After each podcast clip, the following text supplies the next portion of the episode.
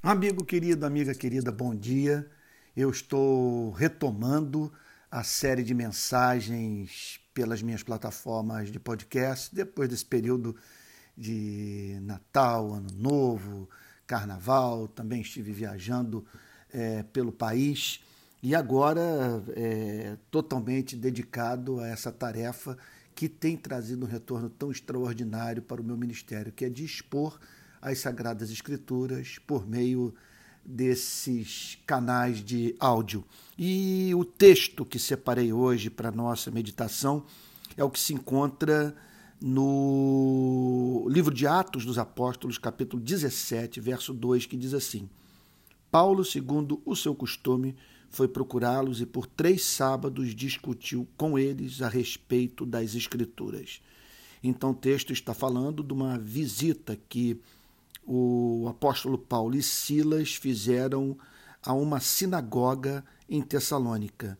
E ali, portanto, o apóstolo Paulo falou sobre o evangelho a partir de textos das escrituras do Antigo Testamento, partindo, portanto, da pressuposição de que há um livro inspirado, que Deus, pelo Espírito Santo, revelou a verdade a homens, é, fez com que essas mesmas pessoas registrassem de modo infalível o conteúdo do material revelado. E hoje, aqui, nós que estamos na ponta, diante desses textos, contamos com a obra de iluminação do Espírito Santo, a fim de que entendamos o texto veja só, mas não apenas do ponto de vista do seu significado, seu conteúdo, da doutrina ou da verdade que ele quer comunicar, mas provemos do seu poder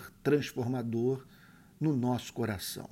Então, essas são as etapas da, da comunicação da verdade levada a cabo pelo Espírito Santo nesse mundo impressionantemente escuro. Primeiro, a revelação, o conteúdo da verdade, Veja só, verdade é, que em muitas das passagens bíblicas que nos foram dadas pelo Espírito de Deus é, tratam-se de conteúdos aos quais o homem não teria acesso se não lhe fosse revelado pelo Espírito Santo de uma forma sobrenatural. Então, uma coisa é uma, é uma verdade referente a fatos históricos aos quais é, não cristãos e cristãos têm acesso, desde que se dediquem à busca é, de informação. Agora, aquele tipo de revelação que só pode ser recebido por meio de uma obra do Espírito de Deus, que tecnicamente é chamado em teologia de revelação. Então, veja só, não há mais revelação o que nós temos hoje é, é uma assistência do Espírito Santo que nos ajuda a vivermos à luz do material revelado, da verdade que já foi nos comunicada nesse mundo é, é, complexo em que vivemos. Então, muitas vezes, Deus orienta o seu povo, mas veja só, não a ponto dessa orientação ser digna de ser transformada num texto a ser acrescentado nas Sagradas Escrituras. E aí então teríamos você e eu uma mega Bíblia que só poderia ser levada para a igreja dentro de um caminhão. Não, nós temos o cano, o cano está fechado, está completo, não há mais verdades de que careçamos, a fim de que possamos conhecer o que é essencial para a nossa redenção. Aquilo de que precisamos hoje é dessa assistência do Espírito Santo mediante a qual nós fazemos aplicações da verdade que foi revelada. Então, nós temos esse material que foi revelado.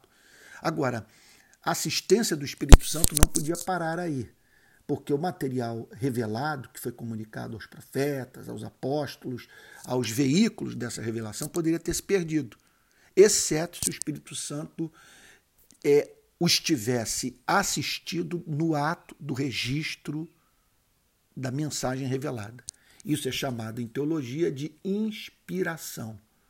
Portanto, é aquela ação do Espírito Santo mediante a qual os autores do texto canônico registram de maneira infalível as verdades que Deus decretou que fossem comunicadas a nós, a fim de que pudéssemos conhecer o caminho que conduz à vida eterna. Agora, nós não poderíamos jamais conhecer o caminho que conduz à vida eterna se não fosse a assistência do Espírito Santo no campo da iluminação espiritual. Porque a, a Bíblia é um livro fechado para o homem natural. O apóstolo Paulo declara que as coisas do espírito são loucuras para o homem natural, porque elas se discernem espiritualmente. Por isso que por exemplo, em 1 Coríntios, no capítulo 1, no verso 18, ele diz: Certamente a palavra da cruz é loucura para os que se perdem, mas para nós que somos salvos, ela é o poder de Deus. Pois está escrito: Destruirei a sabedoria dos sábios e aniquilarei a inteligência dos inteligentes. Portanto, é impossível o ser humano ter acesso salvífico ao conteúdo da revelação que foi registrada mediante inspiração, se o Espírito de Deus não agir na sua vida, não abrir os seus olhos. Porque é mais do que compreensão do significado do que foi escrito. Para isso, nós não precisamos dessa graça, vamos assim chamar de sobrenatural.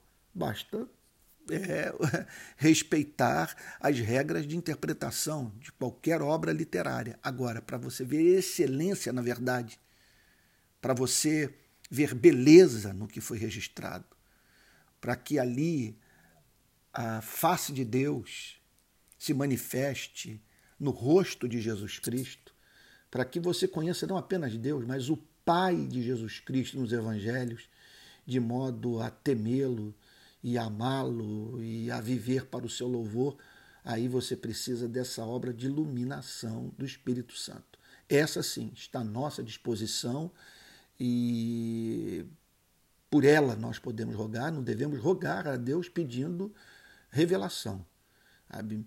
Podemos contar com a graça de Deus para que a revelação que nos chegou à mente, ao coração, seja por nós passada adiante, com o máximo de fidelidade possível. Agora, é, para tal, nós precisamos discernir espiritualmente a verdade. Portanto, é, a Bíblia é, ela faz todo sentido para quem está do lado de dentro do cristianismo, mas para quem está do lado de fora é um absurdo. Para nós cristãos, não tem nenhum problema acreditar intelectualmente, em razão dos nossos pressupostos intelectuais, num texto revelado. Por que motivo nós fazemos essa declaração? Porque nós partimos da pressuposição que Deus é real, que Deus é pessoal e que Deus tem interesse por nós e que nós estamos num fundo de poço. Nós não temos respostas para perguntas fundamentais sem as quais a nossa vida se torna desprovida de sentido. Quem somos, de onde viemos, para onde vamos. Como nos reconciliarmos com o Deus contra o qual pecamos as respostas para essas perguntas centrais têm que vir de fora, têm que nos ser comunicadas pelo próprio Deus. A, veja só, de modo que essas mesmas verdades façam sentido para você e para mim. E, e, e, e, as respostas que o cristianismo dá para essas perguntas centrais sejam vistas por você e por mim como excelentes. Sem a obra de iluminação, não há entendimento da verdade. Então, que tudo isso que eu estou falando é, com base nas Sagradas Escrituras nessa manhã para você, que lhe sirva de estímulo para você mergulhar nas Sagradas Escrituras. Porque, como diz o salmista, ela é lâmpada para os nossos pés de fato e luz para o nosso caminho.